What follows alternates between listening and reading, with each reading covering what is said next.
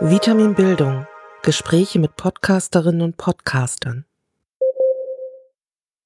Wir haben uns in unserem Seminar ja schon mit einigen Podcasts befasst und haben uns heute verabredet mit Christian Möller, nachdem wir seinen Podcast durch die Gegend sehr, sehr spannend fanden und freuen uns, ein paar Fragen stellen zu können und auf sehr interessante Antworten. Ich hoffe, ich kann damit interessanten Antworten dienen, aber fragt mal los. Ich denke, wir fangen einfach erstmal schon mal ganz generell an. Ähm, wie hat es bei dir angefangen mit Podcasts? Was war so deine Inspiration, vor allem für das Konzept? Für das Konzept. Für das Konzept war die Inspiration, dass ich normalerweise immer Interviews führe, wo ich so in Rundfunkstudios rumsitze. Das hat, äh, fällt einem an so einem Tag wie heute auf, Vorteil, dass es trocken ist. Aber es hat eben auch den Nachteil, dass es manchmal trocken ist, also so inhaltlich. Ähm, und ich sitze dann da immer so und mache Interviews mit Leuten, die dann im Radio gesendet werden. Und die dürfen maximal zwölf Minuten dauern oder zehn Minuten. Da muss ich immer auf die Uhr gucken.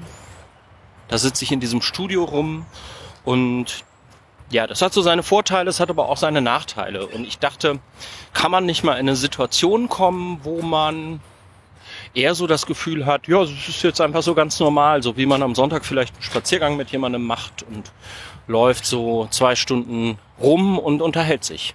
Das war die Idee. Klingt auf jeden Fall schon mal sehr schön.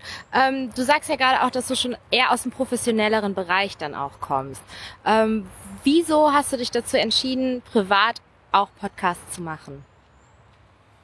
Ich würde erstmal gar nicht so grundsätzlich sagen, dass das Radio jetzt der professionellere Bereich ist. Also meine Hörgewohnheiten, bei dem, was ich so privat höre, sind eigentlich inzwischen fast ausschließlich Podcasts, also so amerikanische Podcasts wie This American Life und Radiolab und solche Sachen. Da ist natürlich eine enorme Professionalität auch dahinter.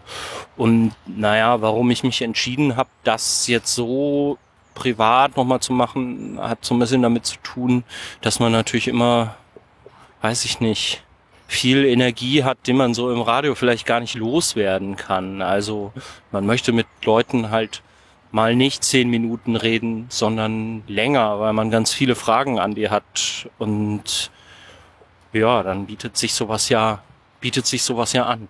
Das stimmt, das ist uns auch sehr aufgefallen bei deinen Podcasts, dass das ein ganz anderes Themengebiet dann natürlich auch aufgreifen kann, als jetzt typische kurze Interviews, die eher oberflächlicher sind, die man jetzt so aus den Mainstream-Media kennt. Ähm, in einem deiner Interviews hast du auch mit jemandem über sehr persönliche Themen in dem Fall über einen Selbstmordversuch gesprochen. Wie ist das für dich, wenn du wirklich so ganz tiefgreifende Themen mit jemandem ähm, besprichst, mhm. betrifft dich das selber dann auch? Wie fühlst du dich dabei? Ja, also in dem Fall, ich fand das, fand das nicht ganz einfach mit dem Phil, dem Comiczeichner, über einen Selbstmordversuch zu sprechen. Und ich glaube, ich hätte das nicht gemacht, wenn er da nicht in anderen Interviews vorher schon drüber gesprochen hätte.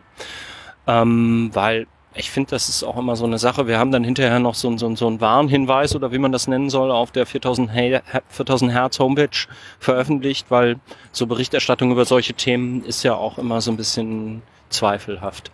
Ähm, von daher war das jetzt vielleicht gar nicht so, ist natürlich ein tiefgreifendes Thema, wie du gesagt hast, aber es hat mich jetzt irgendwie nicht so angefasst, weil ich irgendwie schon wusste, okay, da ist jemand, bei dem gibt's das in der Biografie, aber der redet darüber. Ich glaube, ansonsten hätte ich mich das nicht getraut. Wenn ich davon einfach nur gewusst hätte und hätte aber nirgendwo gefunden, dass der da schon mal drüber gesprochen hat, dann hätte ich das nicht gemacht. Und wie ist es dann sonst so? Beschäftigt dich dann die Themen noch nach dem Schnitt?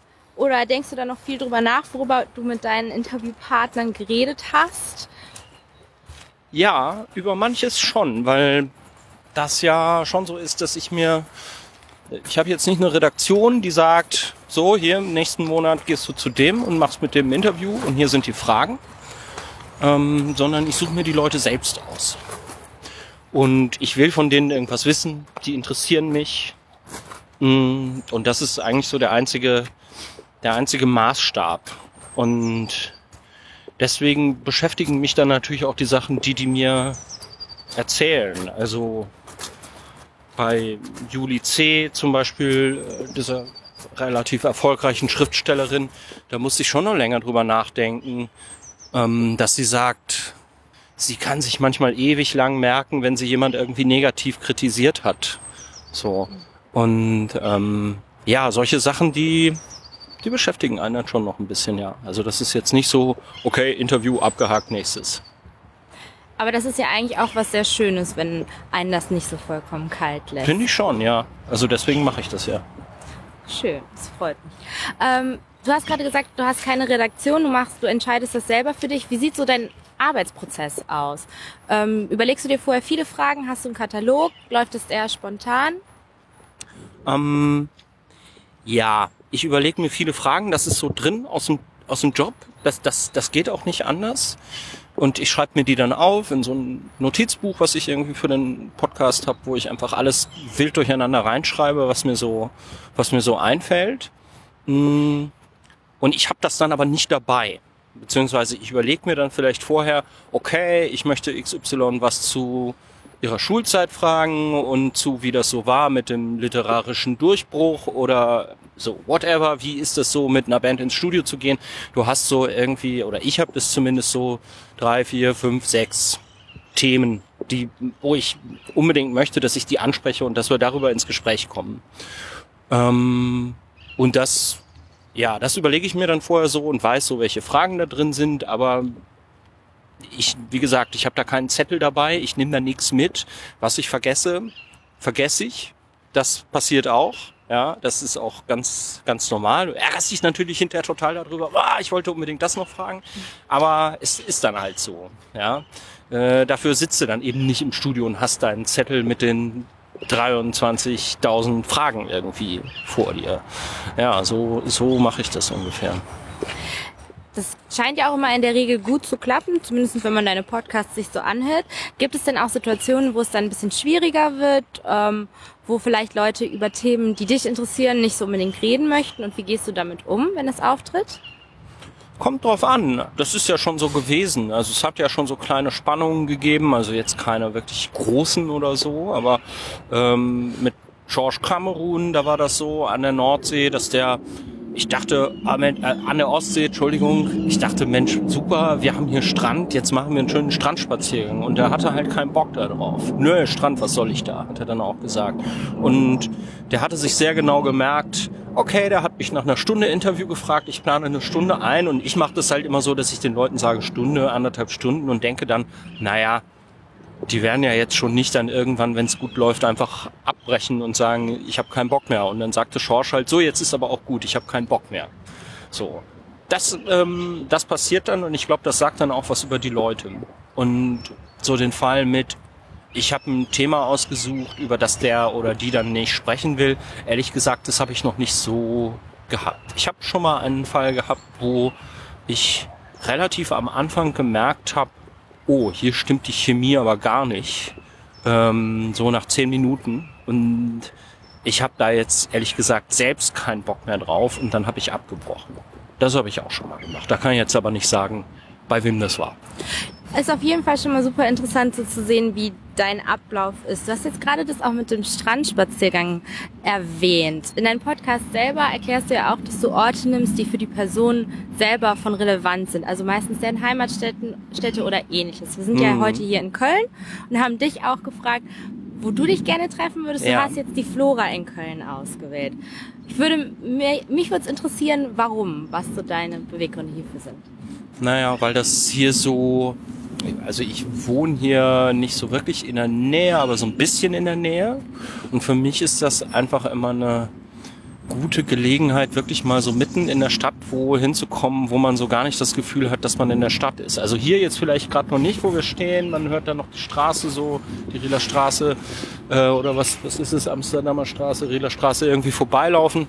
Ähm, aber wenn wir hier jetzt irgendwo da um die Ecke gehen würden oder gleich gehen vielleicht, ähm, dann merkst du irgendwann schon, jetzt ist hier plötzlich so ruhig, wie es so mitten so zentral in Köln werden kann. Und wenn man so in der Innenstadt wohnt, so Hansaring ist das bei mir die Ecke, dann finde ich das immer total cool, da einen Ort zu haben, wo man einfach weiß, okay, da kann man hin. Ähm, der ist auch noch nicht so entdeckt, habe ich manchmal das Gefühl bei ganz vielen Kölnern. Also man hat hier oft noch so Tage, wo man hier hingeht und denkt irgendwie, wo seid ihr denn alle? Ja, warum, warum? Das ist doch total schön hier. Warum, warum ist hier denn keiner? Ich bin ja selber kein gebürtiger Kölner, sondern vor ein paar Jahren zugezogen. Und als du das geschrieben hast, ähm, habe ich ehrlich gesagt zuerst gedacht, dass es hier nur so ein Stadtteil ist, weil auf den Schildern immer Zoo Flora steht. Und als ich dann selber mal beim, bei Google beziehungsweise in mein Navi eingegeben habe und gesehen habe, dass da ein Riesenpark ist, dachte ich auch zuerst so, wieso ist mir das noch nie aufgefallen, mhm. dass so eine schöne grüne Fläche in Köln dann doch existiert. Also ich glaube, da werde ich im Sommer mal häufiger hingehen. Aber vielleicht sollten wir es nicht zu laut sagen, dass es ein genau. Geheimtipp bleibt. Nee, genau, das muss schon der Geheimtipp bleiben. Auf jeden Fall. Wollen wir denn vielleicht dann schon mal ein Stückchen noch weitergehen? Ja, können wir gerne machen. Wo es ruhiger wird oder mehr in den Garten reingeht. Du hast ja den Vorteil, dass du so eine schöne Kapuze auf hast. Ja, es tut mir auch unglaublich leid, dass das wir dich an so einem schlimm. regnerischen Tag hier raus. Äh das ist gar, gar kein Problem. Ich bin nur, ich finde die, die Jacke nur sehr faszinierend. Ja, man muss vielleicht kurz dazu sagen, dass ich eine äh, hochglänzende silberne Bomber-Kapuzenjacke trage und ein bisschen vielleicht aussehe wie ein Astronaut. Ja, ein bisschen. Mit einem silbernen Rucksack und silbernen Schuhen, sollte man dazu sagen. Muss auch manchmal sein. Ja. Muss auch manchmal sein. Was meinst du so jetzt hobbypsychologisch gesehen? ähm, ist so der Vorteil daran, dass Leute vielleicht entspannter, lockerer sind, mehr über andere Dinge noch reden als in einem kleinen, kühlen Raum? Ja, vielleicht. Also am Anfang natürlich nicht. Ich glaube, man muss sich jetzt nicht darüber täuschen, dass die dann alle überhaupt nicht wissen, dass das jetzt ein Interview ist. Das sind ja auch alles Leute, die, die sind das gewöhnt, Interviews zu geben. Der eine mehr, der andere weniger. Aber ich glaube schon, dass, ähm, dass es einen Vorteil gibt, und zwar bei einem Interview in einem kleinen, kühlen Raum. Egal ob der klein und kühl ist oder, oder groß und warm, also in einem Raum, sitzt man sich am Tisch gegenüber. Und was wir hier jetzt machen, ist gehen, den gleichen Weg. Also wir haben quasi so den gleichen Weg. Das ist jetzt so ein bisschen, vielleicht ein bisschen übertrieben so ausgedrückt. Ne? Aber man hat so den Weg gemeinsam und ist irgendwie so in der gleichen Situation. Und man ist nicht in dieser Situation, in der du normalerweise häufig bist, wenn du so bekannte Menschen interviewst, ähm, ja, dass so die Rollenverteilung relativ klar ist, sondern du gehst halt so denselben Weg. Und in dem Moment hast du eine Situation mit dem Typen oder der Frau gemeinsam. Ja. Auch wenn die viele Bücher veröffentlicht hat und du nicht, im Moment macht ihr ja da gerade diesen Spaziergang zusammen. Und ich finde, das ist, das stellt sich anders her, als wenn du am Tisch sitzt mit dem Zettel und den Fragen vor dir. Ich versuche, schlag jetzt sehr, sehr weit ein bisschen den Bogen. Aber weil ich das ganz interessant finde, dass du sagst, dieses Gegenübersitzen, dieses, diese Rollenverteilung wird aufgelöst. Mhm. Unser Seminar befasst sich ja vor allem mit Bildung. Ja. Und vielleicht hast du dich auch, ich weiß nicht, ob du dich gewundert hast, warum wir dann gerade deinen Podcast genommen haben ähm, zum Thema Bildung. Aber ein Konzept, was ja jetzt viel an, an Schulen, an Universitäten auch aufgegriffen wird, ist Flipped Classroom. Im Prinzip alles, wo klassische Rollenbilder von ah, Lehrern und okay. Schülern ja. aufgelöst werden. Mhm. Wo die Rollen, wo es verteilt, äh, vertauscht wird. Mhm. Deswegen finde ich, passte das ganz gut gerade, okay. was du so gesagt hast. Ähm, und um jetzt zu dem sehr weiten Bogen zu kommen, den ich versuche zu schlagen, was denkst du, was so ein Konzept mit rausgehen, aus der klassischen Situation, aus einer Frontalsituation rauszugehen, für Potenzial vielleicht auch für andere Zwecke, für Bildung, für Schule hätte? Hm. Das ist schwer. Ähm, ich glaube generell, dass es natürlich ein, ein Vorteil hat, Leute in Situationen reinzubringen, wo sie, wo klar ist, die übliche Routine läuft jetzt gerade nicht ab. So, also wenn du als Schüler gewohnt bist, da jeden Morgen in diesem Klassenraum rumzusitzen und dann kommt der Lehrer oder die Lehrerin irgendwann rein und macht so den üblichen Stuff, den er so macht.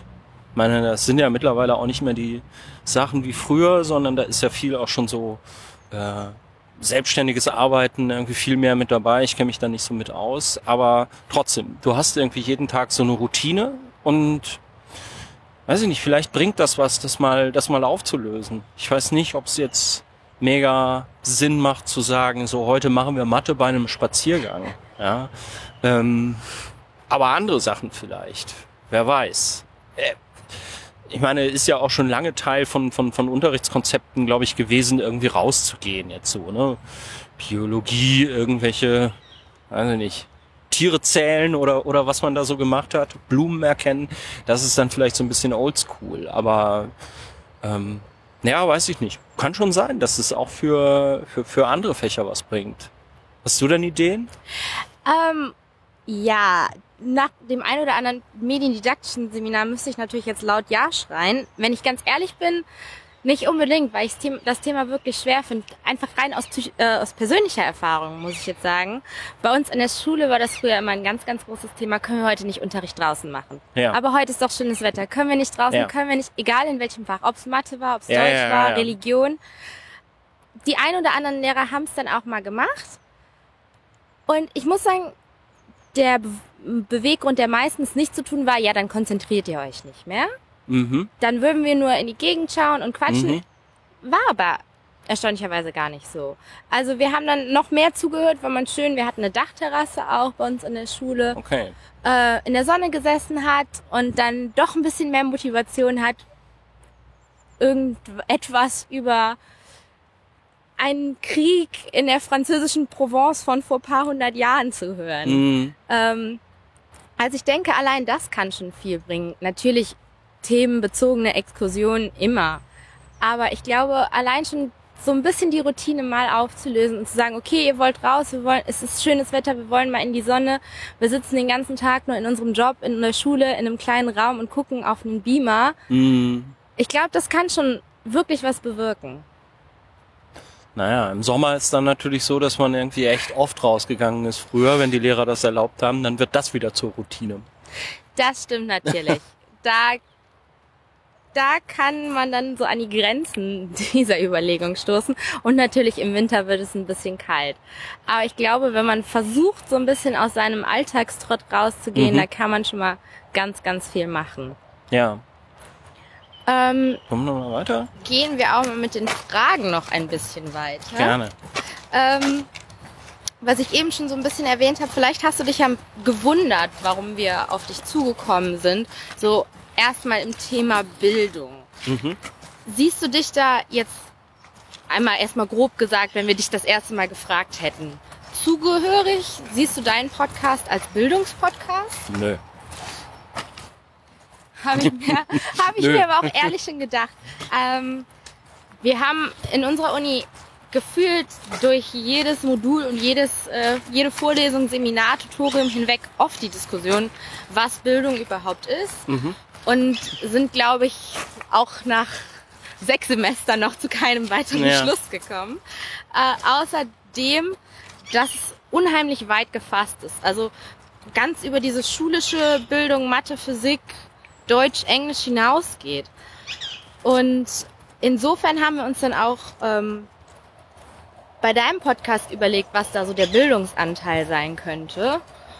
Und ich persönlich finde es unheimlich interessant, ähm, so per was persönlich über die Leute zu lernen, äh, die du interviewst. Mhm. Man hat so ein bisschen das Gefühl, mehr Einblick in die Person zu bekommen was dann wieder Interesse wecken kann, die Bücher zu lesen oder okay. sich mit deren Werken ja. auseinanderzusetzen. Ja, vielleicht schon. Ich will das auch gar nicht so, so abstreiten. Also mir wäre das, was ich da mache, nicht als Bildung vorgekommen. Ist natürlich klar, dass prinzipiell dann auch wieder ähm, alles Bildung sein kann, irgendwie, je nachdem, wie man es betrachtet oder was man damit macht. Ja. Man könnte auch sich fragen, ob das, was ob es Bildung insofern ist, als ja auch irgendwie, weiß ich nicht, Gespräche führen vielleicht ist jetzt nicht so ein klassisches Fach, aber ist ja auch etwas, was eine soziale Kompetenz mhm. hat. Ja, wie macht man das? Ähm, jetzt will ich nicht sagen, dass ich da jemandem irgendwelche Lektionen erteilen könnte, aber vielleicht kann er sich beim Hören eines Podcasts selbst Gedanken darüber machen, wie er mit jemandem, den er nicht kennt, sich über irgendwelche Sachen unterhalten würde. Wie man jemanden fragen kann, wann etwas unhöflich wird, äh, wann, wann man jemandem irgendwie zu nahe tritt oder so. Das sind ja alles so Fragen, die vielleicht mit sowas wie Gespräche führen, so im Alltag für, für jeden zu tun haben. Also nicht nur für jemanden, der im Radio oder sonst wo Interviews macht. Das stimmt. Ich meine, das meiste, was wir in unserem Leben tun, ist kommunizieren mit anderen Leuten. Ja. Und da kann der ein oder andere was lernen, mich natürlich eingeschlossen. Äh, als absoluter Podcast-Laie heute hier.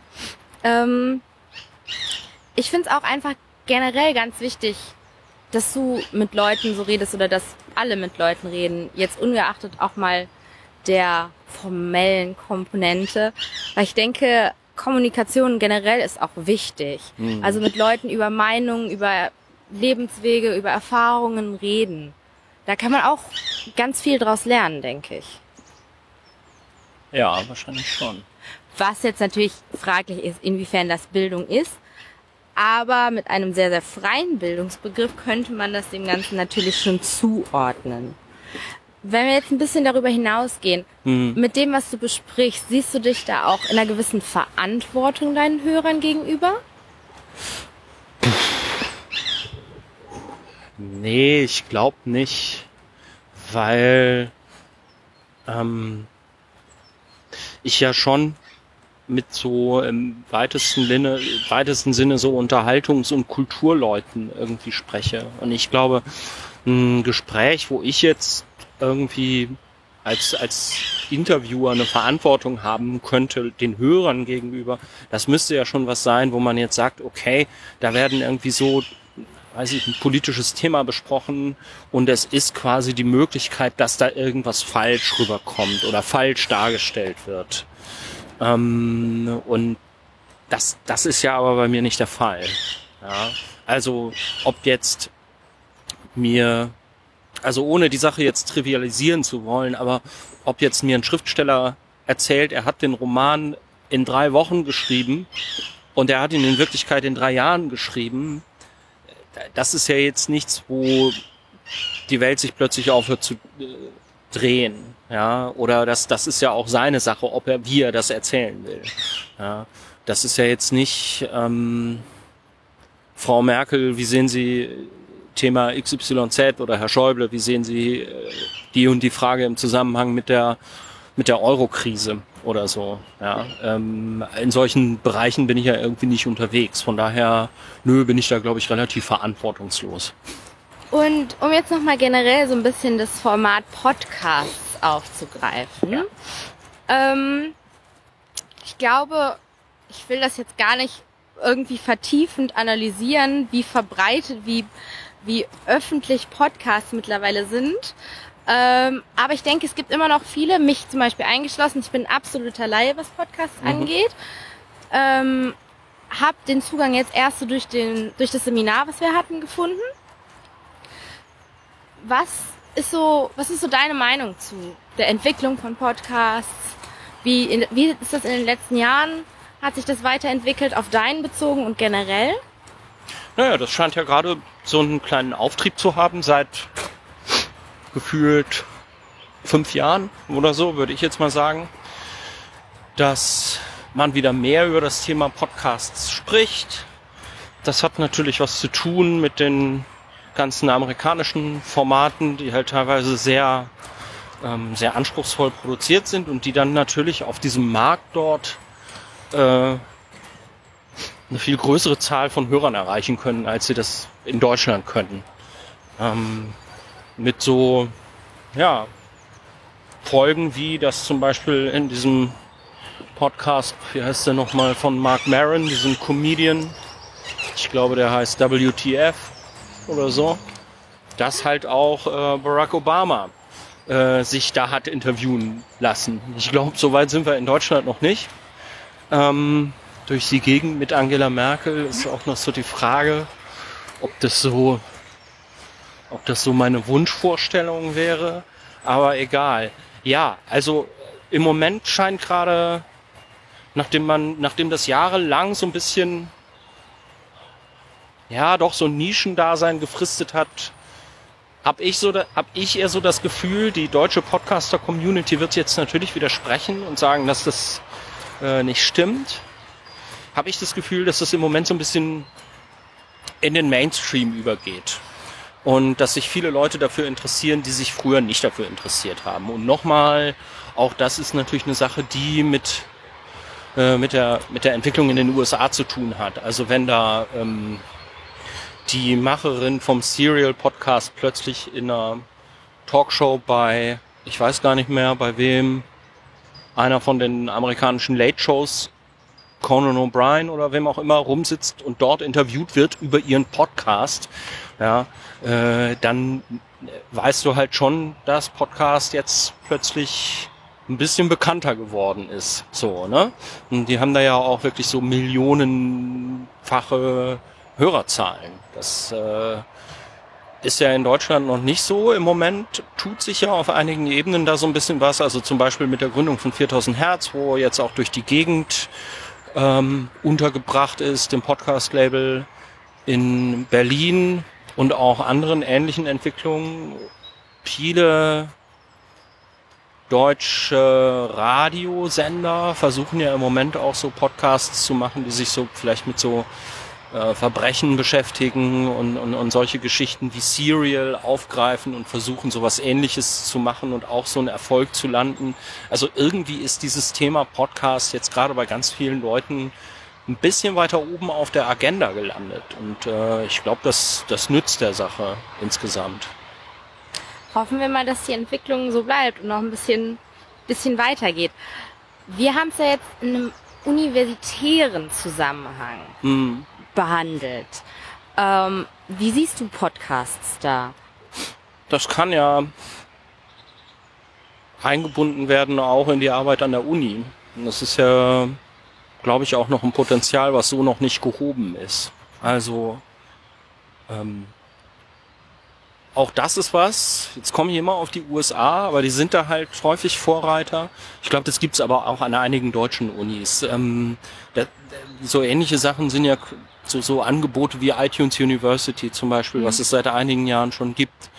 Äh, und so habe ich dort auch schon von Philosophieprofessoren, die irgendwie offensichtlich netzaffin sind und auf Twitter unterwegs sind, die einfach ihre Vorlesung mitschneiden lassen und dann jetzt eben nicht bei iTunes University, sondern als Podcast irgendwo ins Netz stellen, auf eine spezielle Seite dafür, so dass du halt auch jetzt irgendwie Jahre später noch irgendwie diese diese Vorlesung irgendwie dir anhören kannst, wenn, wenn du Bock drauf hast. So, ja, oder vielleicht auch, weiß ich nicht, kannst du halt, kannst du halt in deinem Studium sagen, okay, wenn du mal keine Zeit hast, es gibt den Mitschnitt als Podcast, ähm, Du kannst aber nicht sagen, dass du nicht kommen konntest und es deshalb nicht weißt, ja, was gemacht worden ist. Also äh, hör dir den Podcast an. So eine Möglichkeit gäbe es natürlich. Ich weiß nicht, ob es sinnvoll ist, ob du anstelle von einer Seminararbeit auch einen Podcast zum Beispiel machen kannst. Jetzt bei euch im Seminar vermutlich schon, offensichtlich. Genau. Ähm, ob das bei jedem Thema Sinn ergibt, weiß ich nicht. Wenn, wenn das jetzt gerade nichts mit Podcasts zu tun hat, aber könnte ja auch sein. Ja, ich glaube, man könnte es auch mal unabhängig von dem Thema aufgreifen. Ich meine, in der Regel traditionell ist in allen Bildungskontexten das Hauptmedium ja meistens visuell. Ob es jetzt Bücher sind, Folien, PowerPoint-Präsentationen, mm. Mitschriften. Es ist ja alles sehr, sehr visuell, sehr textbasiert. Ich glaube aber, dass, dass das Auditive sehr vernachlässigt ist. Klar, es gibt ganz verschiedene Lerntypen. Manche lernen über visuell, manche lernen auditiv besser. Aber ich denke, eine Kombination von den beiden könnte immer ganz gut sein. Und das eine ist bislang sehr vernachlässigt worden. Ich glaube, man sagt ja, ich weiß nicht, ich bin da jetzt kein Experte in, in, in Pädagogik oder so, aber man sagt ja, glaube ich, schon, dass es, dass Sachen besonders gut haften bleiben, wenn sie über möglichst viele Kanäle kommen. Ne? Und wenn du sagst, okay, du hast vielleicht einerseits sowas wie Vorlesungsmitschriften, dann hast du irgendwelches visuelles äh, Präsentationsmaterial und dann hast du eben noch Audio, was natürlich hast du ja immer schon. Also siehe Vorlesung, ist ja auch Audio, auch wenn das keine, keine Aufzeichnung ist. Ne? Aber ähm, dann, ja, dann kann man das vielleicht miteinander kombinieren. Und von daher, ich denke auch, dass an der Uni, ich meine, man sieht das jetzt auch schon, ich glaube, die Uni Karlsruhe oder so eine technische Hochschule in Karlsruhe versucht jetzt gerade irgendwie eine Podcast-Reihe zu starten, um über die Forschungsarbeit ihrer Wissenschaftler zu berichten. Also da ist natürlich echt auch noch viel möglich, denke ich, weil das ist ja so eine Anforderung von der Gesellschaft insgesamt, so an Leute, die an der Uni forschen. Also wenn euch letztlich der Staat schon bezahlt, dann müsst ihr irgendwie auch schauen, dass ihr eure Arbeit für die Leute irgendwie zugänglich macht, damit die Gesellschaft von dieser Arbeit profitieren kann. Und das geht natürlich super gut in, in Podcasts. Also ich muss sagen, ich denke, es ist auf jeden Fall auch ein super interessantes Thema. Ich bin auch kein professioneller Pädagoge, kann dazu also keine wirklich fundierte Aussage geben. Aber ich denke, dass man, ich persönlich zumindest auch auditiv sehr gut lernen kann, weil nach fünf Jahren Latein kann ich zwar kaum noch eine Lateinvokabel, aber so ziemlich zu jedem Song, den ich jemals gehört habe, den kompletten Text. Okay. Also auditiv kann einem schon sehr viel einprägen. Ich hoffe, ich bin mal gespannt, wie sich das weiterhin entwickelt, ob das an der Uni, an Schulen mehr eingegliedert wird. Mhm. Ich glaube, wenn es zu jeder Vorlesung das Audio gäbe, dann wäre die Uni sehr leer. Ich glaube, das ist auch, das wäre, das wäre nicht gut. Also so sehr ich jetzt sagen äh, möchte, Podcasts an der Uni kann noch mehr werden und da gibt es einige Möglichkeiten, den einzusetzen, aber so ja, ich weiß nicht, ob das jetzt hierher gehört, aber ich bin nicht so ein Freund von diesem ganzen, ähm, ähm, wie heißt das, MOOCs und so, ne? Ja. Also so On Online-Kursen, weil ich glaube, und das ist ja vielleicht auch wieder eine Verbindung zu dieser Gesprächssituation in einem Podcast. Ich glaube, dass es ganz wichtig ist, dass sich Leute in der, in Anführungszeichen, Real World noch begegnen. Und ich glaube, dass das auch also dass es ein sehr verengter Begriff von Bildung zum Beispiel wäre, wenn man sagt irgendwie, ihr macht das jetzt alles nur noch online, ihr könnt euch alle Materialien runterziehen, ihr könnt dann irgendwie schön zu Hause sitzen bleiben.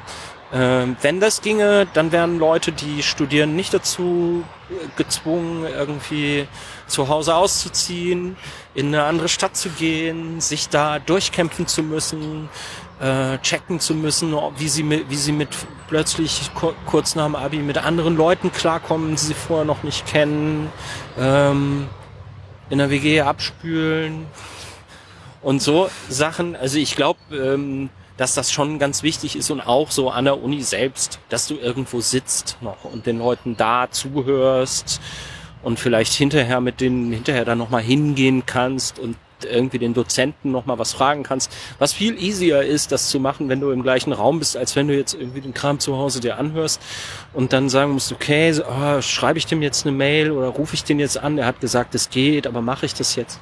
So, also ich glaube schon, man muss noch im selben Raum miteinander sein. So.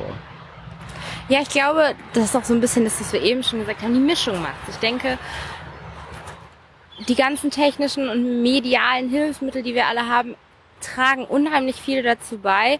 Meine Eltern haben noch studiert, in dem der eine Vorlesung gehalten hat und geredet hat und die mussten alles mitschreiben und mm. was man sich nicht aufgeschrieben hat, war weg. Wir haben den Luxus, alle Folien jederzeit zur Verfügung ja, ja. zu haben. Also ich glaube, es hilft und es ist auch mal interessant oder für uns auch mal ganz entspannt, eine Vorlesung nicht an die Uni zu müssen, weil die mhm. komplett online stattfindet. Aber ich glaube wirklich auch, dass diese menschliche Komponente ganz, ganz, ganz wichtig ist und auch, was du jetzt gerade gesagt hast, die soziale Komponente, die man vielleicht schnell vergisst und was häufig ja auch der erste Kritikpunkt ist, wenn es um Medien gibt, äh, um Medien geht, mhm. dass das Soziale wegfällt. Also ich bin jetzt auch nicht so der typische Medienkritiker. Also mhm. wenn das jetzt gerade so rübergekommen ist, dann wäre das auch ein falscher Eindruck. Also natürlich stimmt das mit dem mit dem Sozialen, aber hey, das ist schon toll, dass man solche Sachen äh, nutzen kann. Aber ich glaube, man muss sich dessen einfach bewusst sein, was die Vor- und Nachteile sind. Ja, ich denke, man darf nicht zu sehr in Euphorie ver verfallen und alles nur noch mit den Medien und nur noch so und je, je mehr, desto besser integrieren. Ich glaube, man muss sich auch wirklich überlegen, wie es Sinn macht, wie man es gut einbetten kann. Und dann kann da ganz, ganz, ganz viel Potenzial drin liegen. Ja. Auch in Podcasts. Ich meine, häufig wird ja mehr immer noch ähm, gerade audiovisuell, audiovisuelle Dinge genommen. Sowohl in Bildung als auch im allgemeinen Leben. Ich denke, statistisch gesehen hat TV ja auch die größere Präsenz als Radio.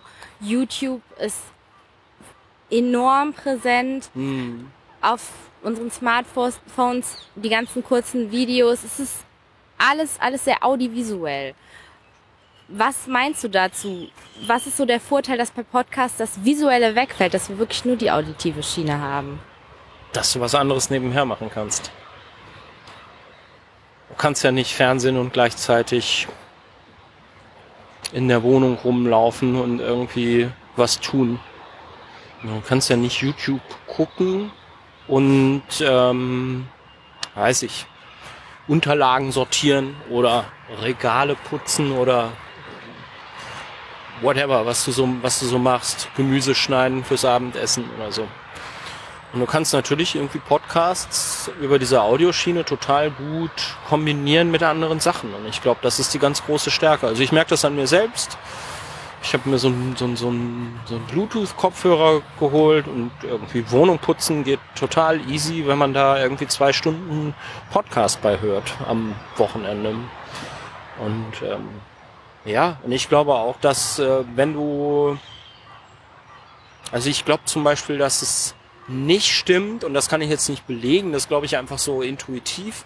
Ich glaube, dass es nicht stimmt, dass du quasi jetzt von einem Podcast, meinetwegen, wenn der jetzt einen Bildungsinhalt hat, irgendwie ein Geschichtsthema, dass du dann nur was lernen kannst, wenn du dich gleichzeitig nicht bewegst und still sitzt in deinem Sessel und dir das anhörst, sondern wenn du nebenher was anderes machst, kannst du, glaube ich, die Info die Informationen, die da drin sind, genauso gut aufnehmen und vielleicht fällt dir das auch leichter, wenn du nebenher noch irgendwelche Sachen machst und, und ähm, also da habe ich zumindest so das, das Gefühl, dass ich mir dann manche Sachen irgendwie einfach so merke und wenn ich da so rum dafür jetzt irgendwie rumsitzen müsste und mich dabei die ganze Zeit nicht bewege, ob ob das ob das wirklich so der Vorteil wäre? Ich glaube nicht. Also ja, also das ist was ich denke, was der Vorteil von so einem Podcast sein kann. Das finde ich super interessant gerade, weil meine erste, mein erster Gedanke war, ist das nicht total schade, wenn ein Podcast dann zu so einer Art Nebenbei-Medium wird und gar nicht so der Hauptfokus ist. Aber ich glaube, du hast da wirklich recht. Ich kann es auch nicht fundieren, aber ähm, dass man da die Sachen vielleicht auch etwas unterbewusster aufnimmt und sich dadurch dann auch ganz gut merken kann, wenn man es nebenbei hört. Ja, beziehungsweise nebenbei Medium, das ist ja auch immer, was man so übers Radio sagt. Ähm, naja, es gibt aber eben auch Leute, bei denen läuft das dann eben die ganze Zeit nebenbei. Äh, das heißt, fokussierst dich da vielleicht nicht so drauf, aber dafür hörst du länger zu, weil du irgendwie auch mal währenddessen rausgehen kannst oder so. Und ähm, irgendwie dir was aus dem, aus dem Nebenzimmer noch einen Kaffee holst oder so und lässt das dann währenddessen weiterlaufen, ob nun mit Bluetooth-Kopfhörern oder ohne. Also das, ich glaube, das, ich das funktioniert schon und das hat vielleicht zur Folge, dass die Leute länger zuhören. Ich glaube nicht, dass irgendjemand, meine, die Sachen, die ich da so mache, die dauern ja mal so eine Stunde oder anderthalb oder zwei das macht ja niemand, wenn er dabei die ganze Zeit nur im Stuhl sitzt. Das machen die Leute doch nur, wenn sie auch nebenher was anderes machen. Da will ich mir jetzt irgendwie gar keine Illusionen machen. Ich höre immer, dass sie manchmal selber durch die Gegend laufen. Ich weiß nicht, ob ich das so empfehlen würde mit den Straßengeräuschen, ob das nicht auch gefährlich ist. Also ich übernehme keine Verantwortung. Ähm, aber ja, irgendwas, irgendwas nebenher tun und ich glaube dadurch, äh, also ich habe mir schon von anderen Podcasts, die ich so höre, auch dann mal so drei Stunden Dinger angehört. So. Da wirst du doch im Kino irgendwie nach anderthalb Stunden spätestens kribbelig und denkst, wann, wann ist denn jetzt endlich, komm, äh, Knutschszene und dann Schluss, ja? Ja, das stimmt. Ich, das war für mich auch erstmal so die Herausforderung oder weniger die Herausforderung, eher so das Vorurteil, oh Gott, ein, zwei Stunden, wie soll ich mich denn so lange konzentrieren, wie soll ich denn so lange mir was anhören, wenn wir gewohnt sind, dass bei Wein auch wenn es es nicht mehr gibt, die Videos sechs Sekunden sind und bei Instagram 15 und bei Snapchat alles nur zwölf Sekunden, wenn wir so fokussiert sind auf ganz, ganz kurze ja, Abschnitte. Ja. Und bei YouTube ist ja kaum ein Video länger als fünf bis zehn Minuten. Gut, gibt's auch, aber ja. ich glaube, bei Podcasts ist es das, was so die meisten zuerst vielleicht mal abschreckt, dass es hm. so lange geht. Wahrscheinlich schon, ja. Ähm, glaubst du, da gibt es eine Möglichkeit, so diese Berührungsängste vielleicht auch aufzuheben?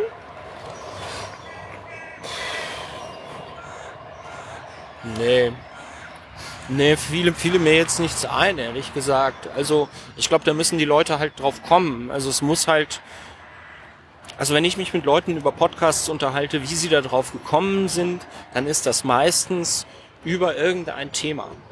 Ein Thema, was sie interessiert und dann haben sie im Netz dazu recherchiert und ach guck mal, dazu gibt's einen Podcast. Da sitzen zwei Typen in Mannheim oder sonst wo alle zwei Wochen zusammen und meinetwegen sind das irgendwie so, ich weiß nicht, ob es das jetzt gibt und ich will niemanden beleidigen.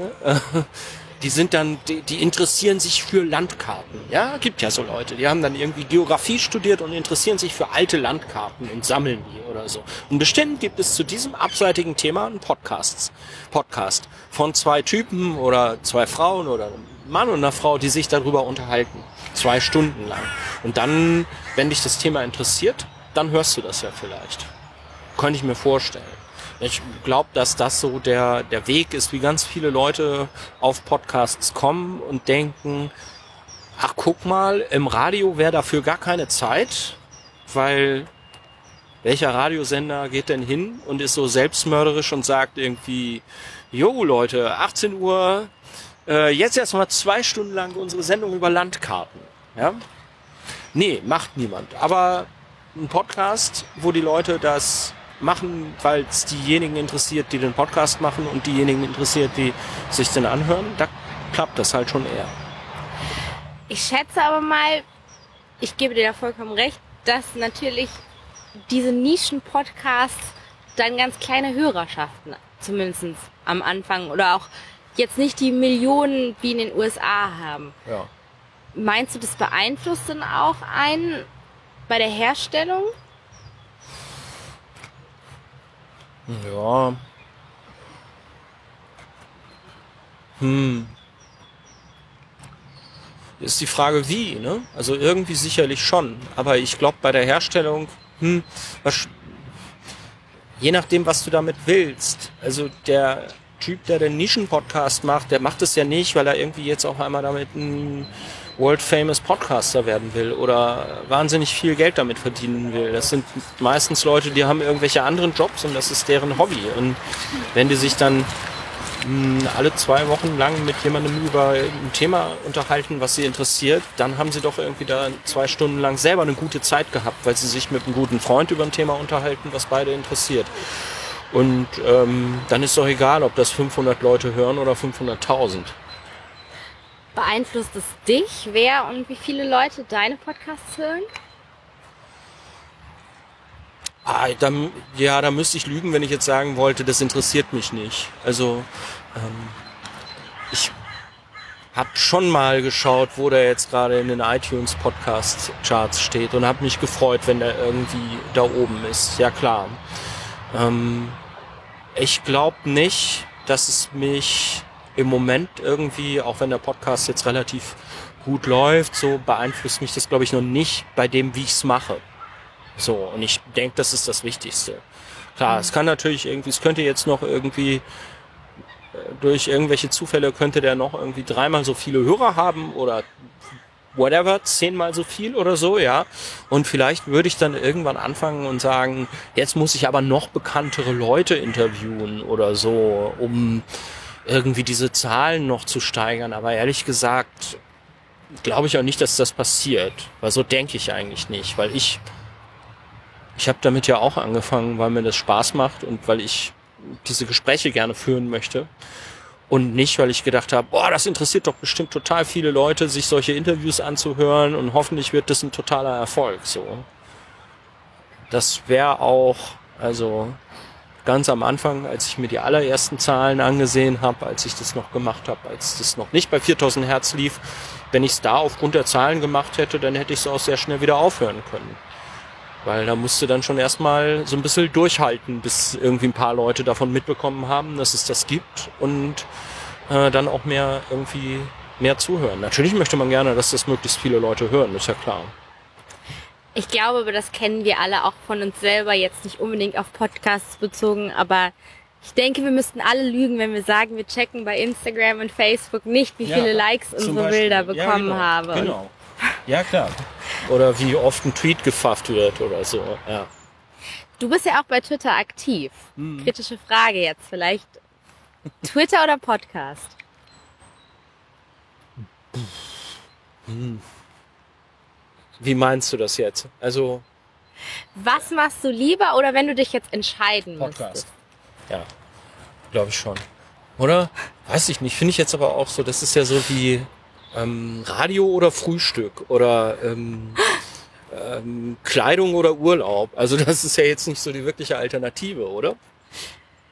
Das stimmt, aber so Fragen sind natürlich auch immer manchmal ganz mhm. lustig, wie die Leute darauf ja, reagieren. Ja, ja. Es, ist, es ist ja schwer und ich habe mit keiner klaren Antwort mhm. eindeutig gerechnet, aber ich dachte, wir fragen es mal. Und es ist natürlich bei einem Podcast auch sehr schön zu hören, dass du dann doch Podcast sagst. Ja, also jetzt irgendwie professioneller Twitterer zu sein, weiß ich nicht. Das gibt ja auch Leute, die das machen, aber da Überlässt du lieber so. Trump? Ja, lieber, lieber anderen Leuten, ehrlich gesagt, als Trump. Aber ja ähm, um jetzt ganz schnell die Kurve zu kriegen, ihr wird zu politisch werden. Ähm, wenn wir jetzt generell von Social Media sprechen, mhm. wie relevant sind Social Media für dich in Bezug zu Podcasts? Schwierig, weil also es ist natürlich irgendwie eine Interaktion da mit den mit den Hörern, die mich immer total freut. Also wenn jemand ähm, so auf Twitter oder Facebook, aber meistens passiert es halt doch eher auf Twitter, schreibt irgendwie, oh, super Podcast, habe ich gerade entdeckt oder so, dann freut mich das irgendwie, ähm, glaube ich, noch dreimal so viel, wie wenn ich jetzt höre, irgendwie, oh, die aktuelle Folge hat äh, so und so viel Downloads oder so. Also da den, den, den, den Kontakt zu den Leuten zu haben oder irgendwie da ein Feedback zu bekommen, das finde ich schon total super. Also das ist auch im Vergleich zu der hm, Radioarbeit, die ich sonst so mache, ähm, wo du das üblicherweise nicht so bekommst. Äh, weil sich da die Leute auch, glaube ich, nicht trauen. Die denken dann irgendwie, oh, WDR und so. Und da, den sprechen wir mal lieber nicht an oder, oder, oder so. Und beim, beim Podcast scheint das so zu sein, weil das ist ja nur so ein Typ klar kann man den kann man genauso ansprechen und dann machen die das halt und das das finde ich schon finde ich schon ziemlich toll. Ansonsten glaube ich nicht, dass ich ich habe ja für durch die Gegend auch so einen Twitter-Account, aber ich nutze jetzt Social Media nicht so, um ja, das zu promoten oder so. Also klar gibt's da immer irgendwie mal ein paar Posts und ein paar Tweets dazu, mache ich auch schon mal am Wochenende einfach so, zu sagen, hier möchte noch mal jemand irgendwie eine Folge hören. Aber ich, also da habe ich so ein bisschen den Eindruck, dass was so vor fünf Jahren nach meinem Gefühl noch so das große Thema war, oh, Facebook, Twitter als Promotion-Tool, dass das irgendwie auch so ein bisschen sich erledigt hat oder dass man damit nicht so viele Leute erreicht, wenn man auf Twitter ständig sagt, hier, hör mal einen Podcast, hör mal einen Podcast. Also das mache ich jetzt nicht so, würde ich nicht sagen, dass das so Teil der Arbeit ist. Das, das läuft so nebenher, aber das ist jetzt nichts, was, wo ich so, was ich irgendwie professionell mache. Aber ja, also das Feedback, ähm, das finde ich mega wichtig. Arbeitest du dann auch mit dem Feedback? Also geben dir Leute manchmal Vorschläge, Wünsche, wen du interviewen sollst? Ja, das machen die schon, aber das mache ich dann immer nicht. Weil, ähm, also äh, würde ich jetzt nicht ausschließen, aber dann müsste es sich, müsste es einfach so sein, dass ich das eh machen wollte oder dass ich auf jemanden komme, der mir auch so hätte einfallen können. Also ich würde jetzt genauso wenig, wie ich mit einer Redaktion zusammenarbeite, die mir sagt, irgendwie so nächsten Monat machst du den, würde ich jetzt ähm, also ich habe bisher noch keine Vorschläge bekommen, wo ich gesagt hätte, ah, okay, interessant, äh, bin ich noch gar nicht drauf gekommen und den interviewe ich jetzt aber mal. Also das hat sich einfach nicht so ergeben und ähm, dafür ist mir das auch zu, zu, zu wichtig, dass das die Leute sind, die mich interessieren. Und ansonsten, glaube ich, wird's nicht so gut. Also, ja.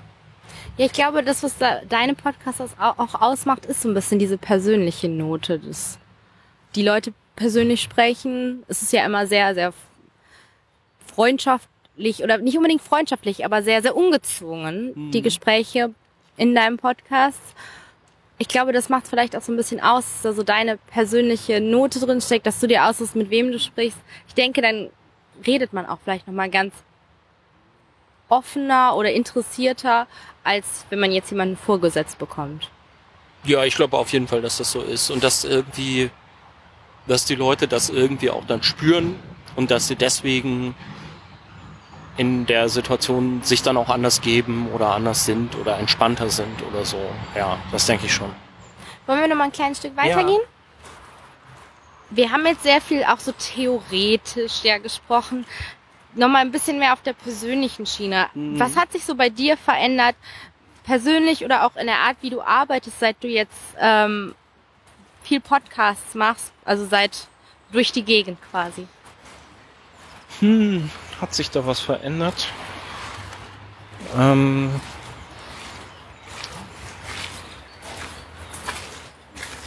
nee, ich glaube nicht. Auch nicht so in der Art, wie du arbeitest, vielleicht. Wie meinst du das jetzt? Du bist noch beim WDR, oder? Ja. Hat sich da so ein bisschen deine Haltung geändert, dadurch, dass du jetzt auch selber so eigenständig deine Podcasts machst und quasi machen kannst, was du willst? Und bei der hm, Arbeit ja ein bisschen okay. mehr geregelt bist oder ein bisschen eingeschränkter in dem, was du machen musst? Ähm, okay, jetzt weiß ich, was du meinst. Ja und nein. Also ich finde das schon super, jetzt was zu haben, wo ich nur das machen kann, was ich will. Ich mache aber auch im WDR und im Deutschlandradio und so Sendungen, die wo ich ziemlich eigenständig bestimmen kann, was ich so mache. Und wo es Redakteure gibt, die, mit denen man zusammenarbeitet, aber wo es jetzt auch nicht so ist, dass die sagen, hier, das ist dein Thema für in zwei Wochen. So, also da bin ich vielleicht dann in einer relativ glücklichen Situation, zumindest mit einer Sendung, die ich mache, dass ich da in Zusammenarbeit mit den Redakteuren ziemlich viel selber bestimmen kann und auch entwickeln kann. Ähm, so, von daher ist jetzt nicht für mich der Podcast so die reine Freiheit und das andere ist so das Hamsterrad oder, oder so. Ja, so kann man sich das nicht äh, vorstellen. Natürlich ist schon, glaube ich, so ein bisschen, vielleicht hat sich insofern was verändert, dass ich manchmal jetzt so ein bisschen mehr für mich selber irgendwie dahin gehe zu denken, okay, also eigentlich ist es doch aber besser, irgendwie das zu machen, was ich machen möchte. Und dann vielleicht auch mal irgendwie einen Auftrag ablehne oder so, wo ich jetzt sage, nö, der bringt zwar Geld, aber da habe ich jetzt gerade keinen Bock drauf. So.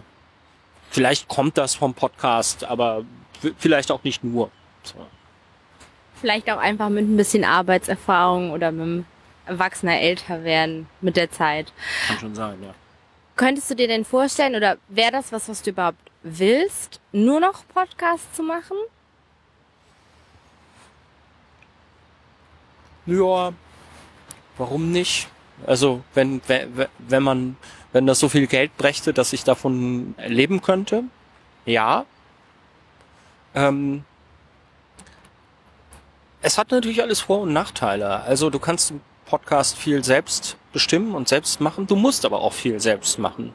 Und ich bin manchmal so in der Radioarbeit, auch in der glücklichen Situation, dass ich eine bestimmte Sache ab einem Punkt irgendwie abgeben kann oder dass ich da für technische Sachen oder so noch irgendwie einen Kollegen habe, mit dem ich zusammenarbeite oder einen Redakteur, der auch nochmal sagt irgendwie, hm, das Interview war in der ersten Hälfte gut und dann ist es aber in die und die Richtung gegangen und das war vielleicht nicht mehr so gut. Ja, und das entwickelt man dann ja auch weiter und das ist natürlich alles auch möglich im Podcast. Im Moment sind die Strukturen noch nicht ganz so, auch wenn es jetzt so ein Label gibt wie 4000 Hertz, aber das ist noch keine Redaktion so in dem Sinne, dass sich einer nur um dich kümmert oder dass du irgendwie mit dem, wie im WDR, mit einem Techniker zusammen produzierst, der all diese Sachen übernimmt. Also wenn, wenn die Aufnahme Mist ist, dann muss ich mich da selber drum kümmern.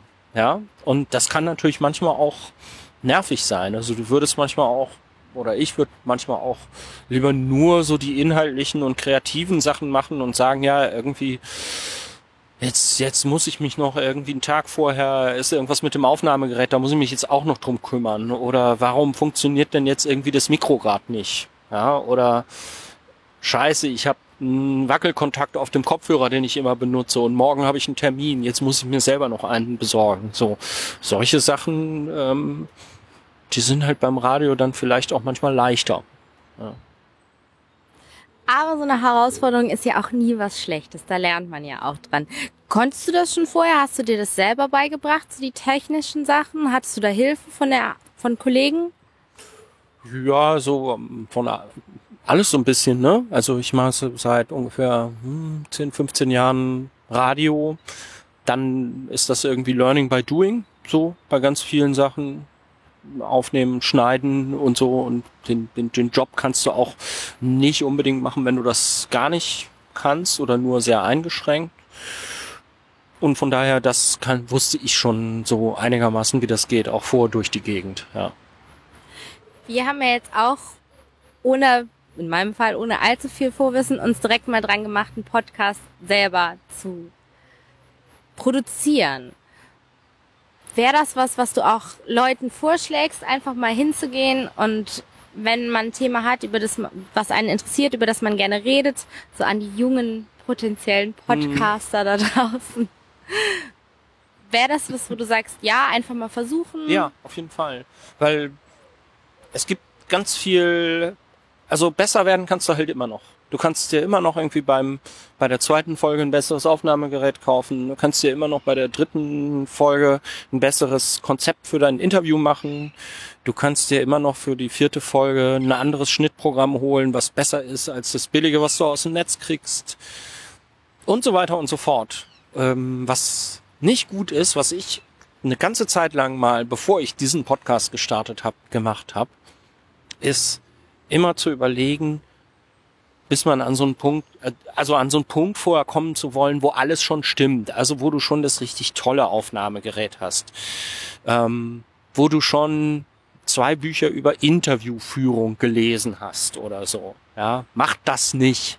Ja, weil dann, dann, dann kommst du zu nichts. Du musst erstmal machen, du musst irgendwie die Sachen mal rausschmeißen ins Netz und musst irgendwie, meistens bekommst du im Netz ziemlich gutes Feedback für deine Sachen. So, ja. Ähm, und, und hast dann irgendwie auch Bock weiterzumachen und dann, dann kannst du ja immer noch besser werden. Aber erstmal machen, klar, wenn dich ein Thema interessiert, dann hast du ja, weiß ich nicht, dann hast du ja deshalb die Energie, dich mit dem Thema zu beschäftigen. Und ähm, der Rest, der kommt dann schon irgendwann noch. Also es ist auf jeden Fall jetzt gerade schon mal ein schöner Aufruf an alle gewesen, selber mal was auszuprobieren und selber mal so ein bisschen ins Podcasten reinzukommen. Ähm, wenn wir jetzt ganz kurz nochmal auf deine Podcast zurückgehen, und das wäre jetzt auch mehr oder weniger meine letzte Frage, wenn du jeden, jeden Dead or Alive interviewen könntest für deinen Podcast, wer wär's? Hm.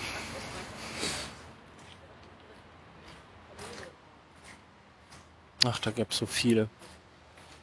Johann Sebastian Bach. Hm. Warum? Weil ich, seit ich denken kann, klassische Musik liebe. Und Johann Sebastian Bach ganz besonders. Und ich glaube, der Mann hätte einiges zu erzählen. Und ich glaube, der wäre, wäre, ist halt so jemand, wo ich mir vorstelle, dass der, der ganz anders drauf ist als so Leute heute. Und dass man sich da wahrscheinlich oft wundern würde, was der jetzt so für komische Ansichten über bestimmte Sachen hat und bestimmte Fragen auch einfach gar nicht versteht, weil weil der halt in einer völlig anderen Welt gelebt hat vor, weiß ich nicht, 300 Jahren oder so. Ja, dann würde ich mal sagen, Daumen drücken für die Technik. Vielleicht wird es doch noch mal möglich. Und auch Daumen drücken für die Podcasts, dass dann doch die paar Millionen Zuhörer in Deutschland noch kommen. Wir werden es sehen. Ich möchte dir auf jeden Fall von ganzem Herzen Danke sagen, dass du an diesem doch sehr grauen Montagmorgen mit uns durch die Gegend gelaufen bist und jedem auch empfehlen, in deine Podcasts mal reinzuhören. Ich glaube, ich habe das Öfteren heute schon durch die Gegend gesagt, aber du kannst es gerne auch nochmal sagen. Uns haben sie sehr gut gefallen. Ich empfehle es jedem, ich empfehle es jedem, sich da mal was anzuhören. Und vielen, vielen Dank an dich. Und ich glaube, ich würde mich dann soweit damit verabschieden von dir. Danke euch für euer Interesse.